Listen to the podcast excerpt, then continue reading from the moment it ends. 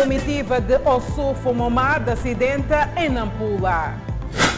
Detido falso polícia na cidade de Xeixai. Pequenas embarcações resistem na Baía de Maputo. Moçambique registra mais quatro óbitos devido à Covid-19.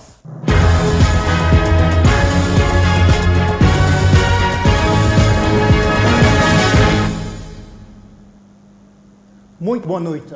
Recapturado, foragido, indiciado no caso de assassinato do procurador Marcelino Vilanculos.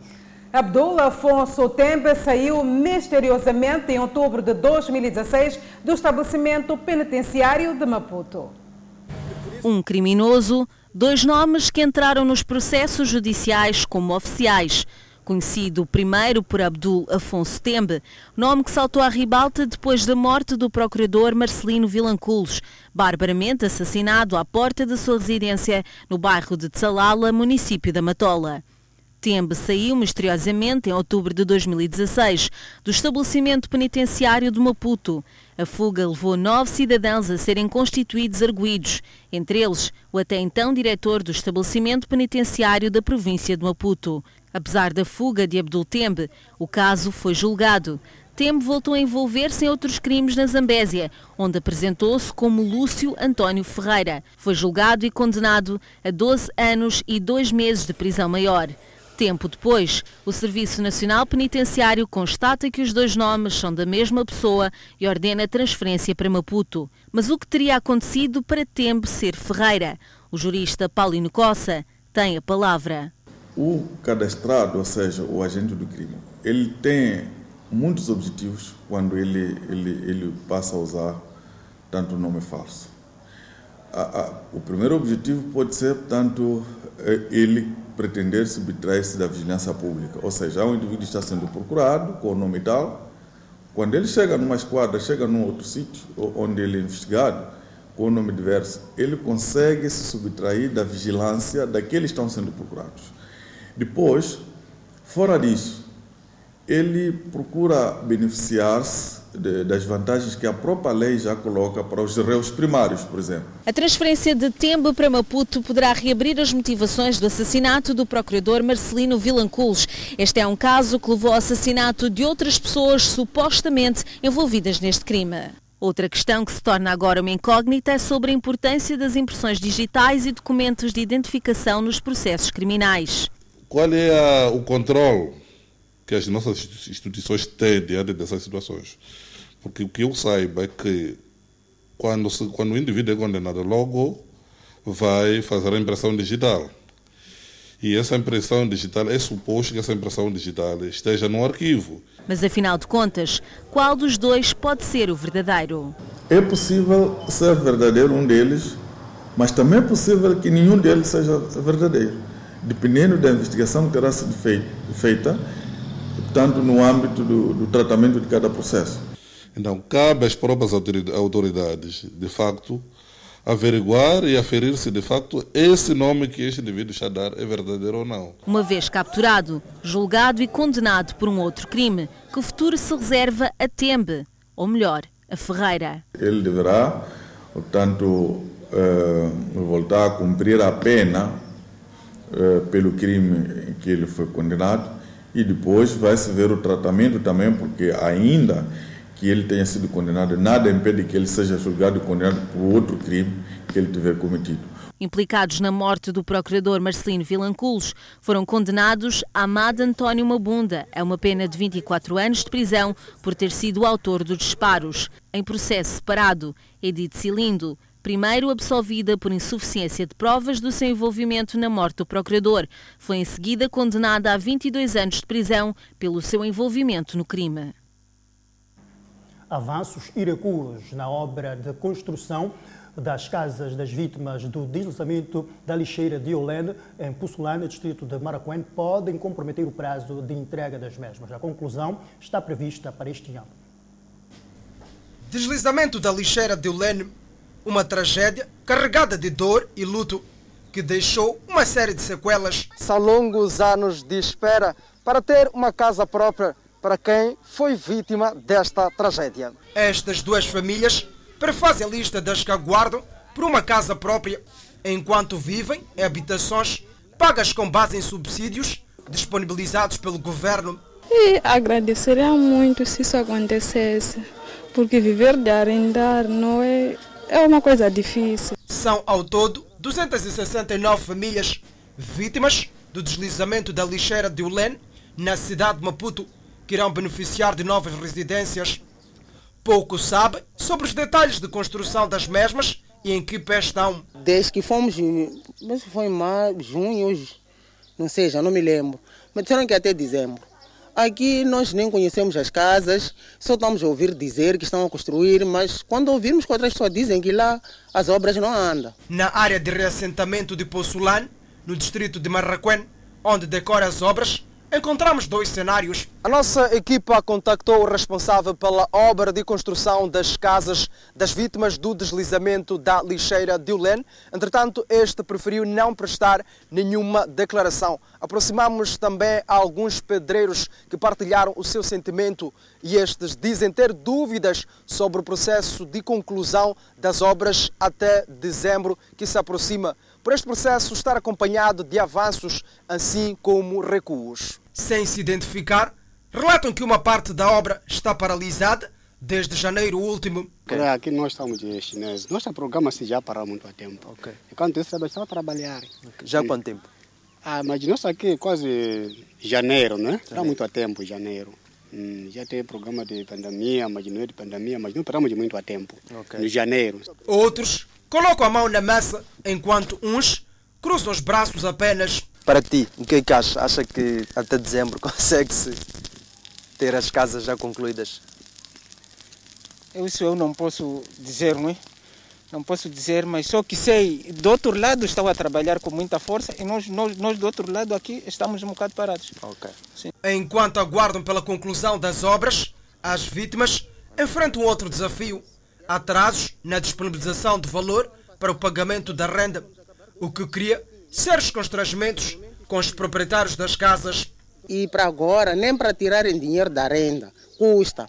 Assim foi pago aqueles primeiros três meses que estavam a dever e esses meses aqui ainda não saiu o dinheiro. Aqui eu não sei como, como que vou pagar para esse partido de. Hoje não é dia, é setembro. Estou a dever aqui. Não sei se vou ser mandado embora, vou, não sei. Lembre-se que a tragédia teve lugar em fevereiro de 2018 e fez 16 vítimas mortais. Roubo de viatura gera constrangimento entre proprietário do parque de estacionamento e os respectivos donos dos automóveis. As três viaturas roubadas ainda não foram recuperadas. O tempo passa e as respostas tardam em aparecer. Já lá vão duas semanas que três viaturas desapareceram deste parque no bairro de Mucatine na província de Maputo. Epá, isso será decisão do juiz. Não dá nada que posso responder neste exato momento. Mas eu não estou a fugir de. Não estou a fugir do, do, do, do problema. E nunca vou fugir do problema. Este jurista esclarece que há espaço para a responsabilização da proprietária do parque. Entretanto, há necessidade de se avaliar cada obrigação contratual assumida entre as partes envolvidas. Quando nós procuramos um parque para guardar a nossa viatura, significa que queremos que durante o momento em que a viatura esteja parqueada, ela esteja em segurança, até o momento em que a gente vai lá tirar a viatura. Portanto, vai depender muito de quais são as obrigações, quais são as, as obrigações que as partes eh, assumiram no âmbito deste contrato. Mas, em princípio, se eu parqueio a minha viatura, é para a pessoa guardar a minha viatura e no dia seguinte eu levar a viatura em boas condições ou nas condições em que eu deixei. Se alguma coisa anormal ocorre, se as viaturas são roubadas dentro do parque, então aí naturalmente que há que olhar para as obrigações que as partes assumiram e eh, chamar-se à responsabilização. Envolvido este período, a proprietária deste parque de estacionamento de viaturas diz que infelizmente ainda não recebeu uma ligação sequer da polícia. Eu sinto falta em si mesmo, porque mesmo esse de, de, de recuperação de três viaturas, dia seguinte logo eu liguei para o chefe do posto lhe informar que o motorista do marca X, ele diz que ligou para mim a dizer que já encontraram os três, as, as três viaturas. O chefe do posto diz que ele não tinha conhecimento, é só eu aguardar esperando o telefonema. Então, até agora nunca mais. Das informações no poder da proprietária, consta que o guarda do parque teria sido solto dias depois de ter estado detido. A segurança que estava aqui, de momento estava na esquadra, mas eu ouvi que saiu. A mim, praticamente, ainda não vi a ele pela, pelas vistas. Só que um dia eu liguei para a cunhada dela, a pedir falar com a cunhada. Então, ela disse que para... Eu disse, só pedir falar com o dono do telefone, porque a pessoa que respondeu o telefone foi uma, um senhor. Então, eu procurei, procurei falar com a dona do telefone. O senhor disse que estás a falar com o dono do telefone. Eu procurei saber o dono do telefone quem diz que Machava. Machava era meu trabalhador, esse que estava na esquadra. Até o momento, as três viaturas ainda não foram recuperadas. A construção de transportes semicoletivos da rota Boquiço-Zimpeto retomou este sábado, depois da paralisação dos transportadores devido à construção da estrada que os remete ao uso de vias alternativas. Depois da paralisação, o dia foi da retoma das atividades na rota Boquiço-Zimpeto. Os motoristas dizem que as vias alternativas a que foram indicados não oferecem condições de transitabilidade. A estrada não ajuda em nada. Estamos a andar aqui em terrário. Tentamos de várias maneiras, não vale a pena. Pedimos a ele como estão a fazer a estrada. Pelo menos deixar uma faixa para a gente poder circular. Embora que do outro, do outro lado, eles têm razão. De uma parte tinham deixado e nós invadimos a estrada. Yeah, nós está a ajudar muito porque lá dentro lá está a dar real, os carros não andam bem e os, os nossos carros estão a criar mais dificuldade de, de avaria, está a acumular avaria. Anda dois, três dias, você tem que tirar dinheiro de manutenção de um mês para arranjar o carro. Uma das soluções encontradas passa por pedir permissão aos trabalhadores da obra, de modo a passar pelas bermas da estrada. Estes, por vezes, cedem ao pedido dos transportadores. Não, hoje está melhor. Estamos a usar as bermas das estradas. Sim. Nesse caso, não, não danifica a viatura? Não, está mais ou menos. Não é que nem entrar nas ruas. As ruas enterramos lá, passageiros são obrigados a embora carros. Um problema do qual os utentes dos transportes públicos também se ressentem. É, muito mal mesmo. Passamos muito mal de transporte. Os carros ficam de qualquer maneira por causa do arreal que tem nas ruas. E esses que estão na obra das estradas, nunca mais acaba a estrada. Agora não sabemos o que está-se a passar com eles. E com estas vias alternativas que os chapas têm usado, será que não dá para contornar a situação? Não dá, não dá nada, não dá jeito. Estamos a passar mal, chegamos atrasados nos serviços. Estas são as vias alternativas que foram identificadas. Entretanto, o caminho é demasiado estreito em alguns pontos. Já por outro lado, o areal é que atrapalha não só aos transportadores semicoletivos, mas também reclamam os proprietários de veículos ligeiros. Yeah, por acaso eu não moro por aqui, né? Então acabei usando a via, mas está a ser mu muito estressante. Exato, está a ser muito estressante. Quando vinha para cá, enterrei por duas vezes. Não, não ajuda em nada. Está tudo cheio de real. Não está fácil. Os carros estão sempre a enterrar é muito complicado e para termos próprio transporte é difícil. E na gestão de tempo? Chegamos muito tarde ao serviço por tais problemas. Sim. Sim gostariam que a obra terminasse mais rápido? O mais rápido possível, está a demorar muito tempo. E primeiro eles tinham que criar vias de acesso, antes de mais nada. As autoridades policiais em Xeixai, na província de Gaza, detiveram um jovem que se fazia passar por agente da Polícia da República de Moçambique para burlar. Trajado de uniforme da PRM, o indiciado terá tentado burlar um agente da polícia, exigindo 40 mil meticais para facilitar o ingresso na polícia. Trajado de uniforme da Polícia da República de Moçambique, pingo de chuva, o jovem de 17 anos de idade está nas celas da primeira esquadra na cidade de Xeixai por ter tentado burlar um agente da polícia vestido a civil. Exigiu 40 mil meticais para garantir a entrada em Matalane. Mas eu nunca prejudiquei ninguém. Desde a pessoa que denunciou falou de 40 mil meticais. E daí montou-se a inteligência para encontrar esses polícias. Só que foi neutralizado este cidadão, que era um, um deles, e que na altura pretendia recolher a documentação e que posteriormente ia receber os respectivos valores. ele neste momento vai responder por falsas qualidades mas também haverá um trabalho para oferir a proveniência de uniforme e se com este uniforme terá cometido outros ilícitos. As autoridades policiais apelam à denúncia de casos semelhantes. Queríamos chamar a atenção é, para ingressar na PRM, há um edital que se anuncia e as pessoas vão concorrer. Que denunciem todos os casos de cobranças ilícitas para o ingresso da PRM. E desde já saudar essa denúncia e possibilitou a neutralização deste senhor que nem é polícia, o que podia manchar a corporação. Investigações estão em curso para saber como o jovem detido conseguiu ter o uniforme da PRM que usava para extorquir as pessoas. Três jovens foram detidos pela PRM acusados de fazerem parte de um esquema de roubo de telemóveis em plena paragem de transportes em Maputo pode ser o fim de todo um esquema de roubo de telemóveis desenhado e colocado em prática por jovens em plena paragem de transportes na junta cidade de Maputo, principalmente nos transportes sentido Benfica-Cemitério e o inverso. O plano, muito bem orquestrado, consistia em roubar os telemóveis das mãos dos passageiros, já bem instalados dentro dos transportes. Os vidros abertos destas viaturas, medida vigente em virtude da prevenção face à Covid-19, teria sido um dos facilitadores destes furtos que já se desenvolvem há algum tempo, mas que ganharam espaço nos últimos dias. Geralmente isso tem acontecido. As pessoas que aqui trabalham, é, é fácil conhecer quem, por exemplo, olhando assim para as pessoas que estão aqui, todo mundo está para apanhar chapa ou está paisana, as pessoas não se conhecem.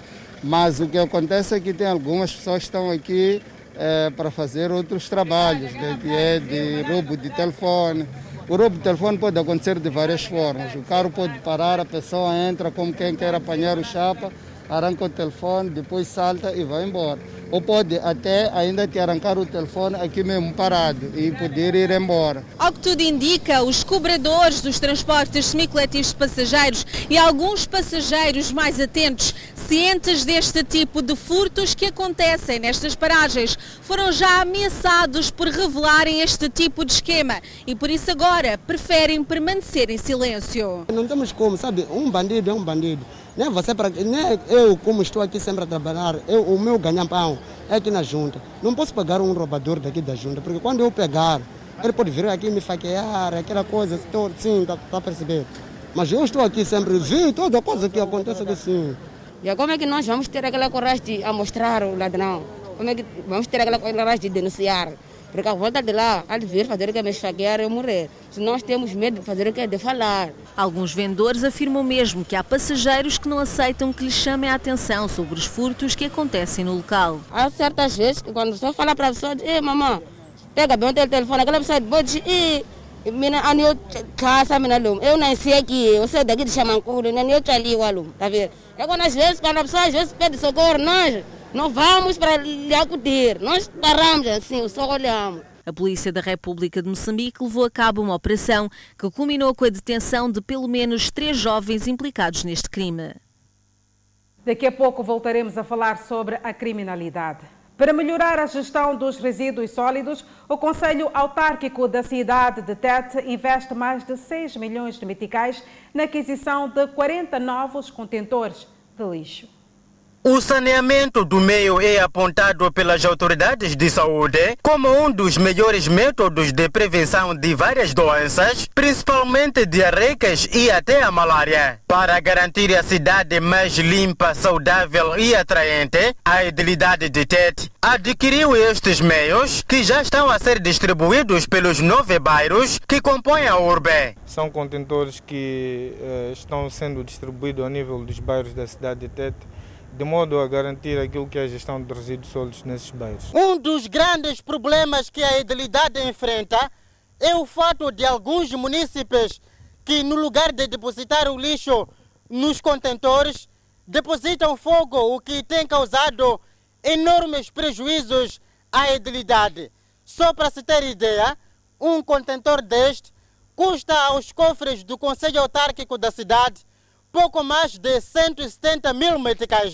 Para além de, de, de acarretar custos para a idilidade, nós sabemos que a aquisição destes, destes bens é fruto daquilo que é a contribuição dos impostos por parte dos munícipes. Se não houvesse essa questão de danificação, este valor podia ser investido em outras áreas, como é o caso de abertura de novas estradas, abertura de furos de água. Satisfeitos, os munícipes saúdam a idilidade no cumprimento do manifesto e dizem terem consciência das suas responsabilidades para garantir a durabilidade destes meios. Antigos contetores eram furados, então quando os municípios né, deitavam lixo, o lixo se entornava para baixo.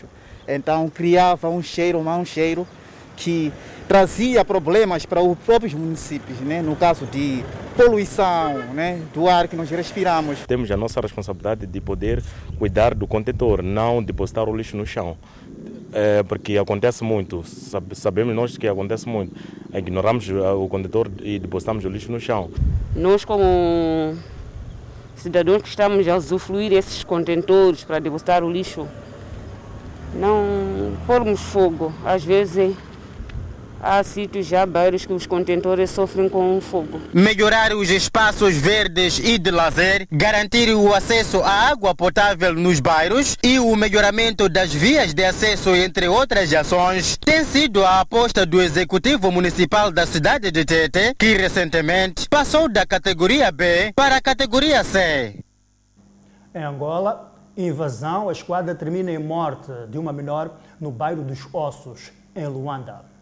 Fogo matou fogo no posto policial dos Ossos. Mais uma ação controversa de um agente da polícia que gerou revolta na população do bairro dos Ossos. Os moradores contam que quando tudo aconteceu, estavam eles a dirigir-se ao posto policial, com o objetivo de apresentar um miliante conhecido que foi apanhado em flagrante delito, como tem sido apelado pela corporação. No ato da entrega do meliante, a confusão se instaurou e resultou na morte de uma jovem. Este morador que participou da ação diz que não haviam razões para o agente da polícia disparar. Não tinha como ele fazer tiro, não tinha como. Ninguém lhe ofendeu, ninguém faltou respeito, nós admiramos, nós pensamos que ele deu no ar. Afinal, deu mesmo assim direito. Dos tiros feitos para dispersar a população, o agente acabou por atingir a jovem de 15 anos, que acabou por perder a vida, exatamente aqui, onde me encontro com toda a vizinhança ao redor. Fomos para lá. Sim, fomos para lá, encontramos a menina no chão detida, já morta. O corpo foi removido lá para as 23 horas. A jovem Leni, atingida mortalmente no peito, tinha o sonho de ser enfermeira. Estava concebida de dois meses, segundo conta a família inconformada. Estava grávida dois meses. Dois meses de gravidez. É muito complicado. São duas vidas que tiraram. Foi neste estado que os populares deixaram o posto policial aqui do bairro dos Ossos. Destruíram tudo, atearam fogo e não sobrou praticamente nada para aproveitar. Segundo relatos, o incidente começou por volta das 23 horas. A revolta é grande pelo ocorrido. Esta vizinha apela à justiça. Agora está se disfarçar porque não, tiro bateu na parede e veio tocar no, no, no, na, na, na, menina. Não pode, ele deu a diretamente, não deu à esquerda, não deu na parede, não deu ninguém, deu a diretamente. É mais uma morte supostamente causada por excessos da polícia, numa altura em que ainda se vive a revolta por parte da população pela morte do médico de 35 anos. O caso é muito recente. Diante dessa onda de violência policial e de grandes contradições da versão dos factos, ativistas sociais defendem a responsabilização criminal dos autores. Mas a gente precisa parar com as mortes e responsabilizar criminalmente, não só a polícia que está a tiro.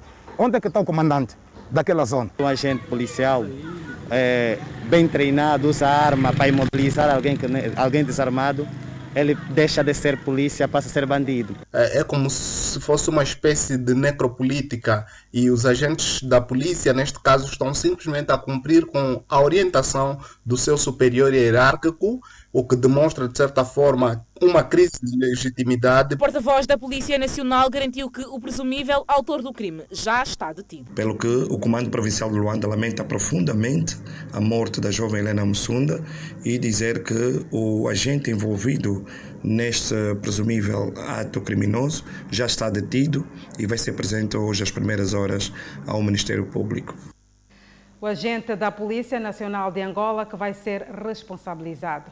Ainda em Angola, os comerciantes esperam pelo verão para alavancar os negócios em meio a esta pandemia viral que é o novo coronavírus. A pandemia da Covid-19 trouxe para muitos comerciantes no país uma quebra no volume de negócios. Com menos clientes e menos vendas, muitos comerciantes chegaram mesmo à beira da ruptura, tendo sido obrigados a reinventar-se. Para muitos, o tempo mais frio veio ajudar a semear prejuízos. Perdi demais. Assim, vou dizer que estou a recomeçar de novo. Porque tinha parado praticamente, e fiquei em casa esse todo o tempo aqui, então estou a começar novamente. E os comerciantes mostram-se satisfeitos com a mudança de estação. Para eles, o verão trará uma lufada de ar fresco aos negócios e fará com que os mesmos consigam ganhar mais clientes. Vendedores afirmam que a disposição para o trabalho está em alta e que agora só pensam no verão e em dias mais prósperos. É o caso de Celeste Zandamela, que vende no mercado do peixe de Marraquém há já vários anos. E é com este negócio que sustenta a sua família. Tá o negócio vai andar. Com o calor, as pessoas vão sempre passar para comprar peixe. Tudo vai voltar ao normal. Comerciantes de zonas próximas a praias e locais turísticos esperam por melhores dias. Acredito que sim, será bom para o negócio. Porque no tempo de verão há mais movimentos, e acerca dos turistas, né? Vão às praias, aproveitam fazer algumas compras. Sim, vão trazer, sabe? Porque, é porque agora as coisas estão um pouco caras, porque não saem devido. Então já com o verão as coisas vão sair muito mais. Nós também vamos viver com um preço baixo, vamos vender normalmente. O Instituto Nacional de Meteorologia afirma que o verão entrará no país no próximo mês de outubro e espera-se para este ano, apesar da chuva, temperaturas quentes. Aliás, o tempo quente já tem vindo a mostrar a sua cara. Essa associação de dias quentes e frias para este período é normal, é uma situação normal, porque estamos num período de transição do verão para o inverno, mas até aos finais deste mês falo dos dias 20 alguma coisa para deste mês 23, 24 deste mês, climatologicamente já estaríamos no, no verão e há esta tendência da temperatura vai subindo gradualmente como estamos no período de transição. Por exemplo, a partir da próxima semana apesar de ainda estarmos no período de transição, para a zona centro poderemos registrar temperaturas acima de 35 graus na província de Tete, norte de Manica e na zona, em algumas províncias da zona, da zona norte. Comerciantes afirmam que os meses mais frios têm sido o maior obstáculo aos negócios.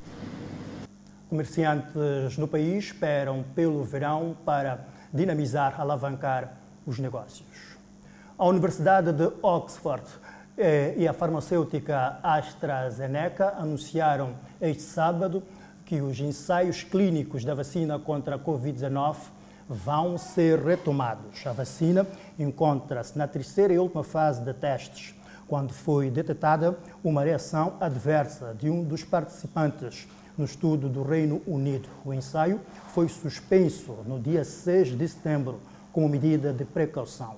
O Comitê Independente de Avaliação da Segurança e o regulador do Reino Unido, a Agência Reguladora de Medicamentos e Produtos para a Saúde, concluíram que os ensaios clínicos são seguros e podem ser retomados.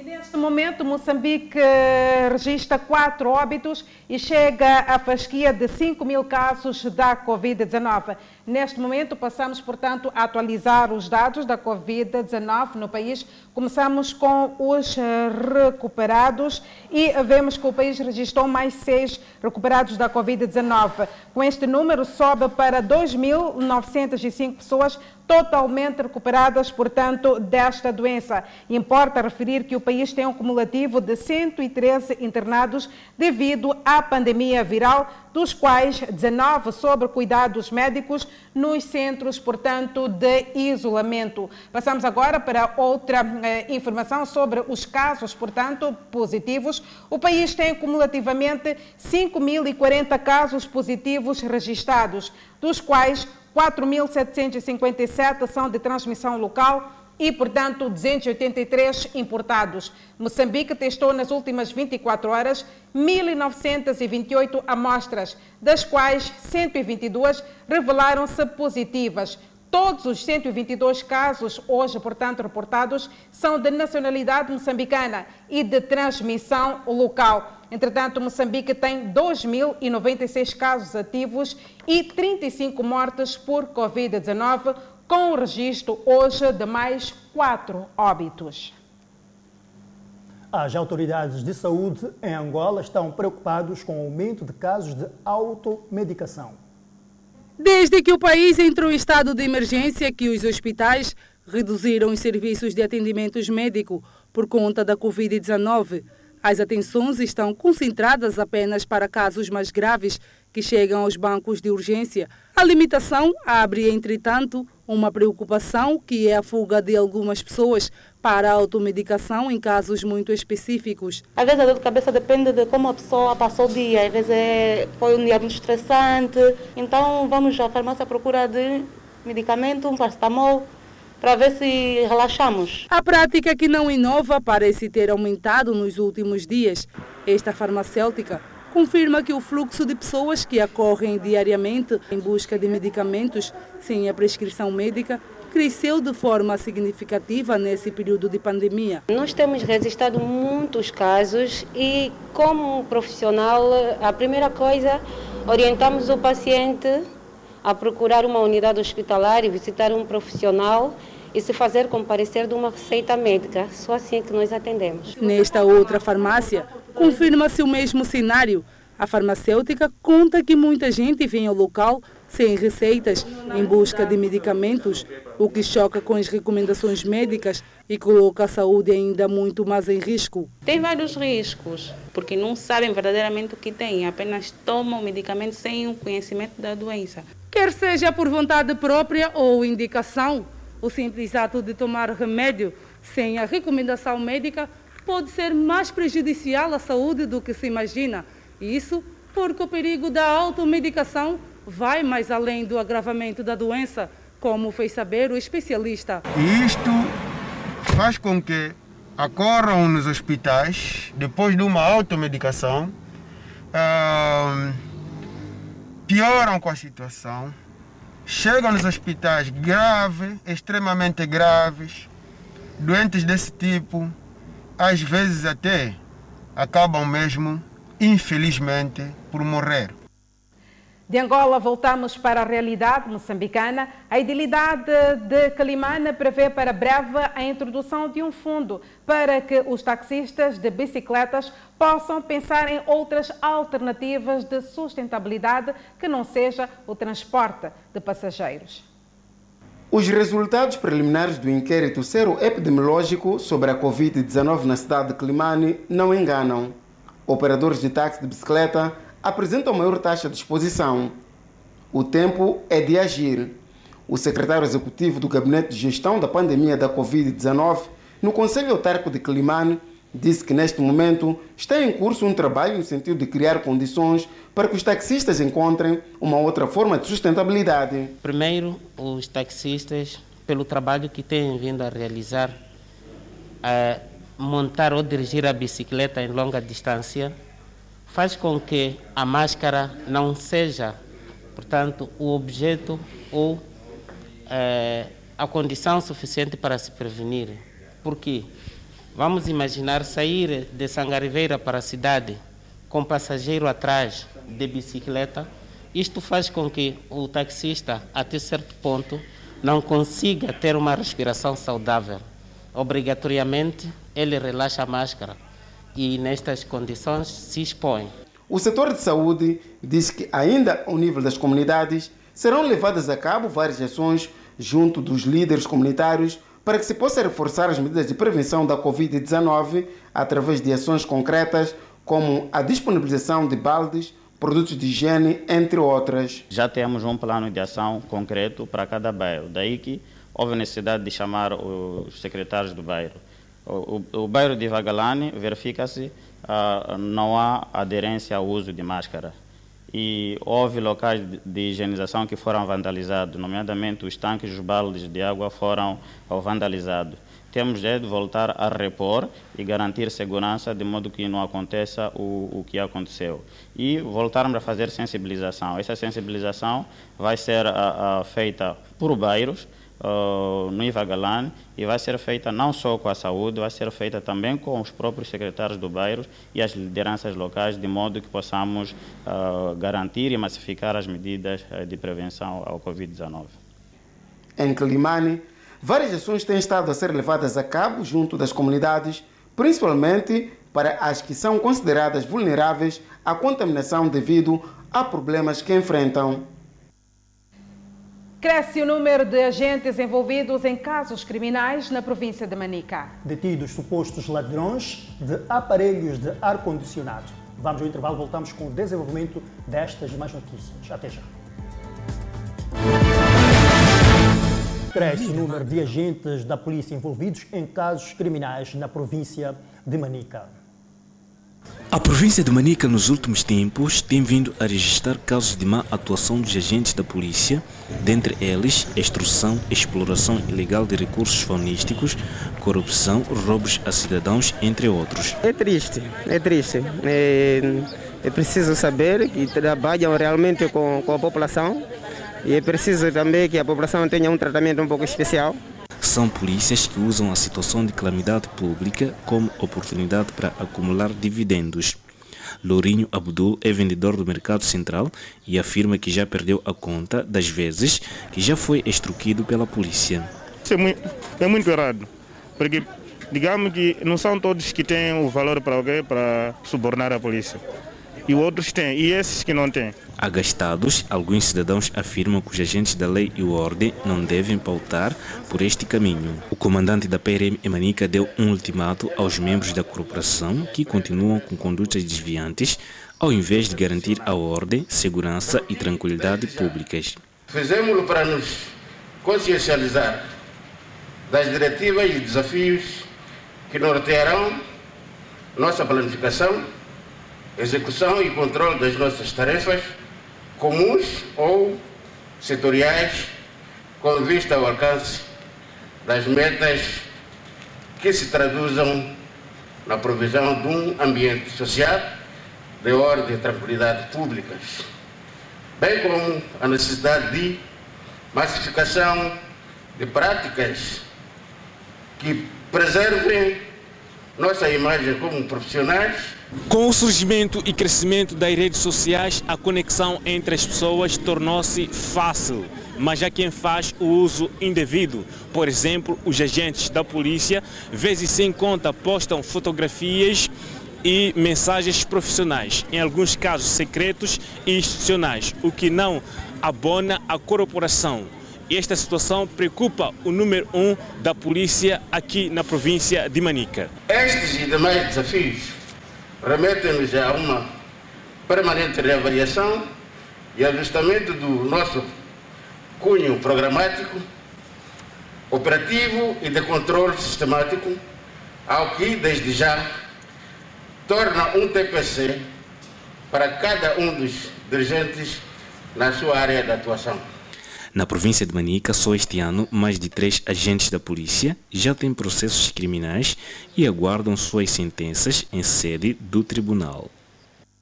E neste exato momento já aparece um quadradinho do lado esquerdo da sua tela, que é o QR Code, onde pode acessar e acompanhar os nossos programas. É só pegar no seu telemóvel, colocar aí do lado esquerdo do seu televisor, concretamente neste quadradinho, e fazer como se estivesse para tirar uma foto que, de imediato poderá acompanhar a nossa programação através do YouTube.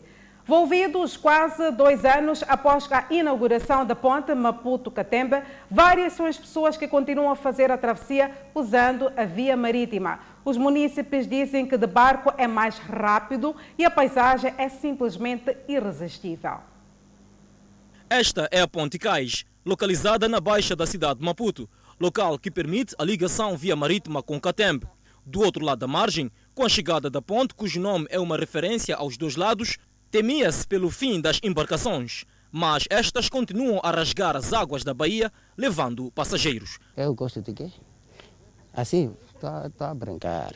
Depois, se ver que ah, tô, tô, minhas brincadeiras já terminaram, estou a seguir quê? Ah, no autocarro.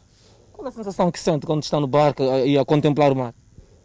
Não, eu gosto de ver as maravilhas da natureza. Os dias quentes são os que mais passageiros atraem. O movimento não tem sido o mesmo desde a abertura da ponte, né? mas eh, temos, temos notado uma aderência, principalmente nos dias de calor. Eh, isso é, a partir das 11 até por aí 17 horas, as pessoas têm mesmo aderido à, à passagem. Assim, diz também que este movimento é mais notório aos finais de semana. Aos finais de semana, sim, principalmente nos dias de calor. Dentre os vários motivos que os munícipes apontam para a escolha das embarcações em detrimento dos autocarros, está a questão da gestão do tempo. É que alguns dizem ser mais rápido viajar de barco. Já outros falam deste contacto com o mar, uma viagem simplesmente maravilhosa. Sim, pois prefiro aqui porque aqui é mais perto, eu não vivo lá longe. Vivo aqui em Guaxiene mesmo, por isso prefiro daqui do barquinho.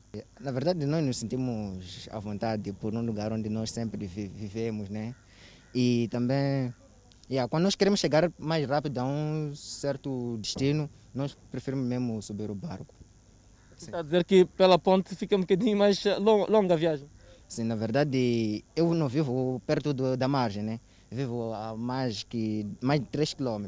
Mas hoje subo o barco porque passa de um sítio aqui mesmo à margem da praia. A ponte Maputo-Catembe tem cerca de 3 km de extensão e, para sua conclusão, muitas famílias foram realojadas para dar espaço a este projeto na capital do país.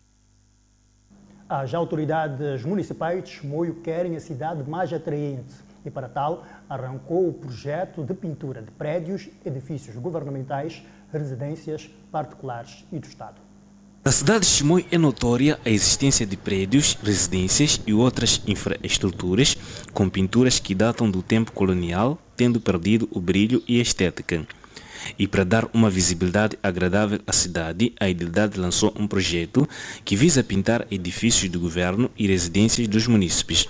O projeto Curungama, que significa beleza, não só vai abranger o centro da cidade, como também os bairros periféricos. Nós sempre somos abrangentes a todos os sítios. Claro, começamos aqui no centro da cidade, começamos aqui na, na rua principal da cidade, no, no prédio do governo, em frente do, do edifício municipal, portanto vai ser abrangente a todos. O secretário de Estado encorajou a iniciativa e apelou aos cidadãos a abraçar o projeto por forma a manter a cidade limpa e bela. Como todos sabemos, a cidade de Chimoio é a cidade capital da província de Manica. É o nosso cartão de visita, de entrada. Por isso estamos aqui para testemunhar e, sobretudo, para acarinhar esta iniciativa, encorajar esta iniciativa e apelar às instituições públicas, aos cidadãos no geral, para que todos participemos desta iniciativa que é um exemplo que tem que ser replicado para diferentes distritos e municípios da nossa província. Há quem considerava de horrível o estado atual de alguns edifícios e a iniciativa pode aumentar o tempo de vida das infraestruturas. É, olhando pelos prédios, as pinturas parecem ser antigas, né? desde o tempo colono, que desde lá para cá ainda não mereceu uma nova pintura, uma nova roupagem. Sim. Com esse projeto a cidade vai ficar linda. É, de facto, a cidade volta a ganhar um novo brilho.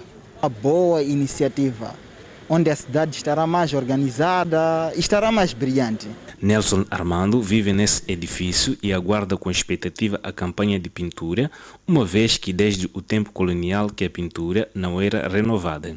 Não, não, o gesto é bom. Até nós, os dirigentes de, de Chimoio em si, vínhamos falar o que, que está a ver? Mas não, o presidente está a trabalhar. A colocação de passadeiras, reabilitação de vias de acesso, construção de pontecas, drenagens para escoamento das águas pluviais e fluviais são algumas das ações do Conselho Municipal de Chimonho. Ladrões derrubam parede de um armazém e roubam 10 aparelhos de ar-condicionado em Marroquém. Uma ação de ousadia, abuso e falta de respeito é esta, protagonizada pelos ladrões que, segundo a polícia, são liderados por este jovem vizinho do armazém. Ele diz que os comparsas introduziram-se pela madrugada dentro no armazém para furtar 10 ar-condicionados novos, mas a polícia diz tratar-se de uma ação conjunta. A polícia conseguiu recuperar 10 ar-condicionados furtados num armazém no bairro do Cumbeza. A recuperação e a detenção do indivíduo foi graças a um trabalho aturado ao nível da província do Maputo, no comando distrital da PLM Maracuene. E neste momento, diligências prosseguem com vista à recuperação de outros comparsas que estão a monte. Este é o armazém onde os ar-condicionados estavam guardados aqui no bairro Cumbeza, no distrito de Maracuene. Para terem acesso a este local, os ladrões furaram a parede lateral e traseira.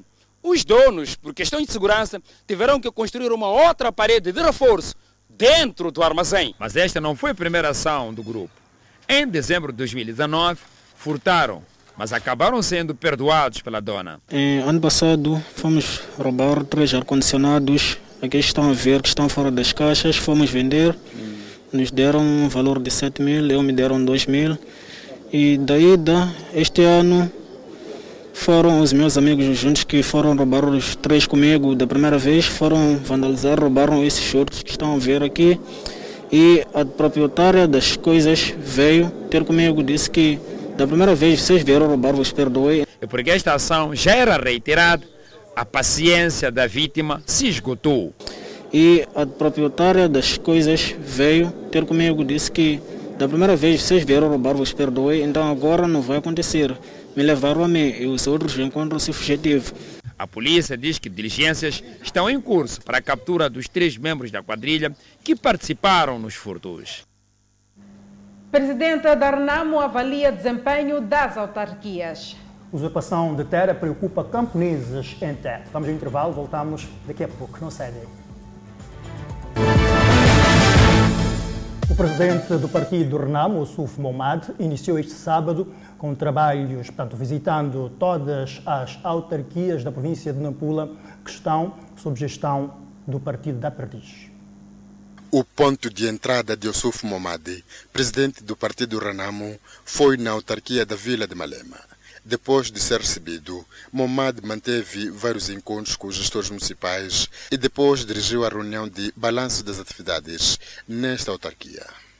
Venho a Nampula para poder sentir aquilo que é o pulsar do partido a nível da província. Por isso vamos ter vários encontros e através desses encontros nós vamos ter o sinal daquilo que teremos como resultado em 2023. Porque não podemos colocar a mira à distância. É preciso que pisemos o terreno e sentirmos que este terreno é um terreno sólido.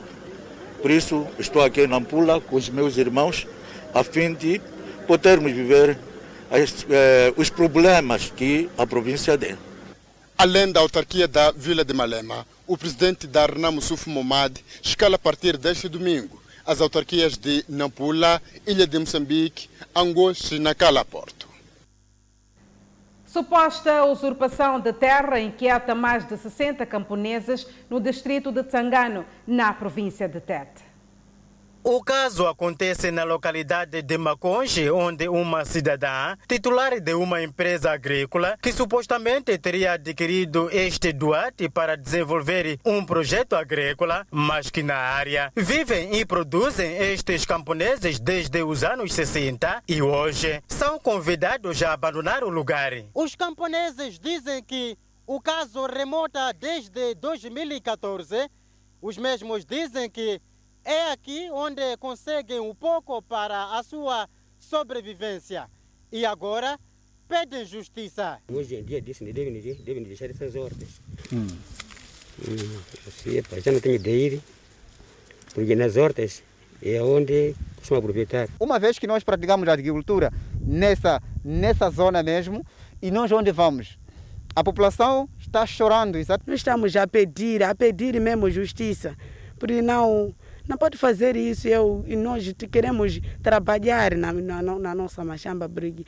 Essa machamba que nos, nos dá dinheiro. Dizem não ter havido qualquer consulta comunitária, mas falam de uma pobre indenização a algumas pessoas sem nenhum acompanhamento do governo. Fala-se de algumas pessoas que receberam dinheiro na altura, O senhor também recebeu esse dinheiro? Eu não recebi dinheiro nada, não recebi nada de dinheiro. Levantei o caso, fui ao tribunal distrital, remeti o caso para, ao, ao, ao tribunal distrital. Negamos, negamos para receber esses dinheiros por causa nós não temos espaço, não temos machamba que nós deixar aqui para ir trabalhar na outra machamba. Não temos nada. Saene Yotamo é responsável da empresa pertencente à referida senhora. Ele avança as medidas já tomadas pela patroa.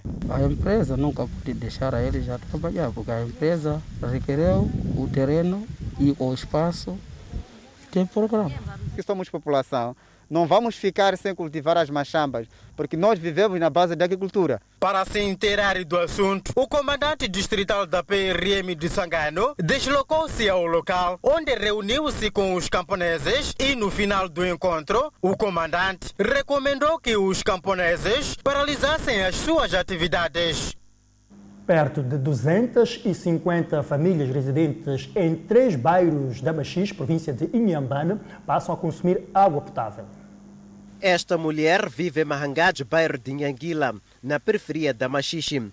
A mesma conta que vem enfrentando muitos problemas para conseguir transportar uma lata de água da fonte até a casa. O cenário torna-se mais complicado porque a mesma não é própria para o consumo. Apanhamos lá embaixo a água. Savapuço, de como dizer. É longe? É, é, é, distante um pouco. A água que vocês bebem é salgada? É um pouco salgada, assim, não é doce. Preciso ir muito cedo para poder ganhar a água, porque às vezes aquela água ficava suja. Tá? Agora já não está suja. Mas mesmo agora está suja. A idealidade de Machis diz ter conhecimento deste problema, daí ter investido na construção deste furro de água. Nós estamos a tentar eliminar os poços a céu aberto, colocando eh, eh, bombas onde é possível bomba e sistemas onde é possível sistemas. A bomba de água que entra a partir de hoje em funcionamento aqui em Mahangad, na cidade de Machixe, irá servir para cerca de 80 famílias. Além de Mahangad, mais dois bairros contam com água potável desde esta sexta-feira na cidade de Machixe. E isso varia de bairro para bairro. Por exemplo, aqui são 80 famílias 80 casas, né? 80 casas no racho 5, são quase 400 pessoas que vão se beneficiar. Então, em caso de Google, eh, temos mais de 80, significa cerca de, de 1.500 pessoas em Google vão se beneficiar dessa água. O mesmo vai acontecer também Bate. Agora vamos consumir boa água, além daquela que tirávamos já antes, vamos beber boa água e, boa, e água bem saudável. As estruturas do bairro apelam aos beneficiários a cuidarem da bomba para que a mesma possa servir por mais tempo. Aquilo aí é ferro. Qualquer dia parte-se. E podíamos eh, sermos mesmo vigilantes, nós mesmos próprios, para podermos mais anos utilizarmos. Machixe conta atualmente com uma rede de cobertura de água na ordem de 85%. Desabamento de mina em Congo mata 50 pessoas. No México, mulheres denunciam atos de violência. Vamos ao intervalo, voltamos com o desenvolvimento destas notícias. Até já. Mais de 50 pessoas podem ter morrido no desabamento de uma mina na República Democrática do Congo. Acredita-se que mais de 50 pessoas morreram depois que uma mina desabou em Kamituga, na República Democrática do Congo. Um vídeo que circula nas redes sociais mostra dezenas de pessoas reunidas do lado de fora, o que aparentemente mostra a entrada da mina artesanal que desabou após fortes chuvas na região. A imprensa local informou que, de acordo com a polícia, pelo menos 50 pessoas morreram. Ativistas feministas e vítimas de violência de género denunciaram atos uh, portanto, os atos de violência à Comissão de Direitos Humanos no Estado do México. Um grupo de cerca de 20 mulheres vítimas de crimes e várias crianças ocupava os escritórios para protestar contra a falta de atenção dada aos casos de violência de género e desaparecimento forçado, reproduzindo ação realizada na capital mexicana. Mais de 10 mulheres e três homens foram detidos, de acordo com a mídia local. Aqueles que não foram exigiram a libertação de seus pares. Muitos dos seus pertences ainda estavam dentro das instalações. Então, com o martelo na mão, eles exigiram a entrada para tirá-los. Quem estava do lado de dentro no momento do despejo disse que foi feito de forma muito violenta. Eles começaram a jogar cadeiras em cima de nós. Pedimos que nos deixassem tirar as crianças de lá, que havia uma grávida lá. Disse esta mulher que não quis ser identificada à imprensa. Um funcionário da Comissão de Direitos Humanos do Estado do México, Saul Francisco, disse que a situação ocorrida é inadmissível e que iam investigá-la. Os manifestantes foram ao Centro da Justiça, a Tizapã, em Zaragoza exigindo a libertação de seus companheiros. Uma das mulheres detidas afirmou que vão relatar o que aconteceu. Na cidade do México, ativistas e vítimas de violência de gênero que ocupavam os escritórios nacionais da comissão desde a semana passada exigiram justiça para os detidos em Ecatepec e queimaram cadeiras na rua em frente ao prédio. O presidente Nicolás Maduro disse que as autoridades do seu país capturaram um espião norte-americano que almejava duas refinarias na costa norte do Caribe. O suposto espião era um fuzileiro naval. Disse Maduro que havia servido como agente da CIA no Iraque. Ele não forneceu identidade ou outra prova imediata para apoiar a alegação e disse que mais detalhes viriam a seguir com fotos e vídeos. O suspeito capturado na quinta-feira tinha armas especializadas e uma grande quantia em dinheiro. Disse Maduro, acrescentando que estava a ser interrogado sobre as suas atividades nas refinarias de Amoai e Cardon, no estado de Falcón. O petróleo já fez da Venezuela uma nação rica, mas os críticos de Maduro dizem que duas décadas de governo socialista a deixaram à beira da ruína. Seus dilapidados campos de petróleo e refinaria mal produzem e a nação hoje depende de importações do Irão, outro inimigo dos Estados Unidos da América. Uma segunda e profunda escassez da gasolina atingiu o país nos últimos dias e os motoristas ficaram horas e dias nas filas para abastecer, mesmo na capital Caracas. Analistas dizem que os próximos três navios iranianos que transportam combustível não irão chegar por semanas. Dois ex-soldados das Forças Especiais dos Estados Unidos da América foram presos no início de maio, entre mais de 80 rebeldes que lançaram um ataque fracassado à praia chamado Operação Gideon, com o objetivo de prender Maduro. Os ex-boinas verdes, Luke Denman e Iron Barry, foram posteriormente condenados a 20 anos de prisão. Enquanto o governo de Trump nega ter qualquer coisa a ver com a incursão desastrada de maio, Washington apoia o político venezuelano Juan Guaidó, que busca derrubar Maduro. Governo de Afeganistão e talibãs reúnem para colocar fim às décadas de guerra que destrói aquele país.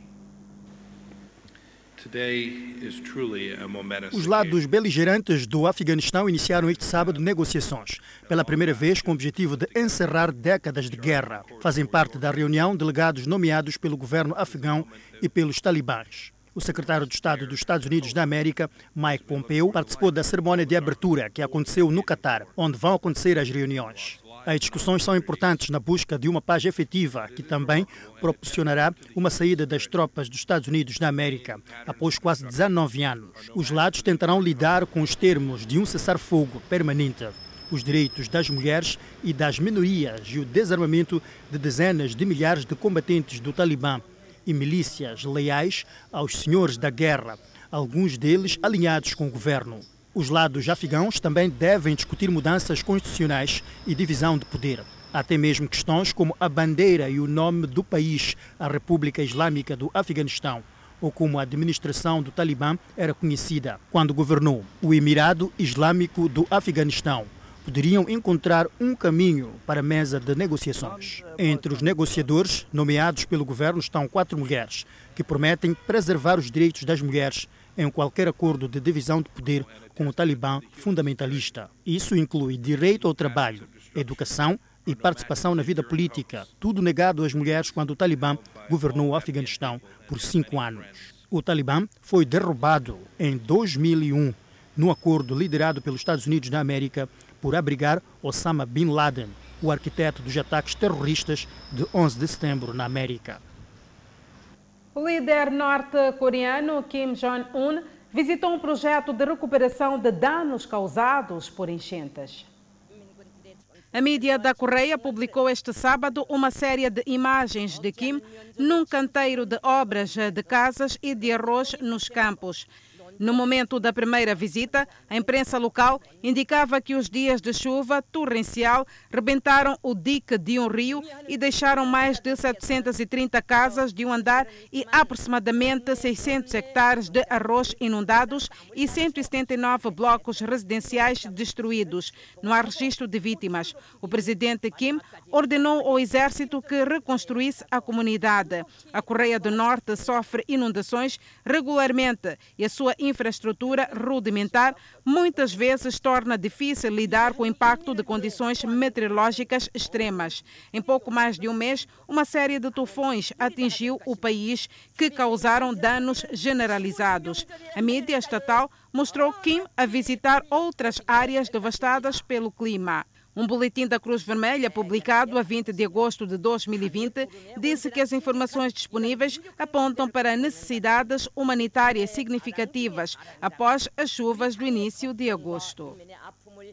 Foram a enterrar os restos mortais de um veterano do Exército nos Estados Unidos, morto pela polícia do Texas. O veterano sofria de alucinações. Um veterano do Exército Negro que serviu no Afeganistão e foi morto a tiros pela polícia do Texas foi enterrado em seu estado natal no aniversário dos ataques terroristas de 11 de setembro. Parentes de Daniels se reuniram no Cemitério Nacional do Alabama para homenagear o homem de 30 anos. Daniels estava a sofrer de problemas mentais quando foi morto a tiros em San Antônio no mês passado pelo deputado de um xerife. Uh, o irmão Brandon Daniels disse que chamou as autoridades para ajudar o seu irmão depois que ele começou a ter alucinações paranoicas. Daniels diz que um pedido de ajuda nunca deve terminar em morte. A morte de Daniels continua sob revisão.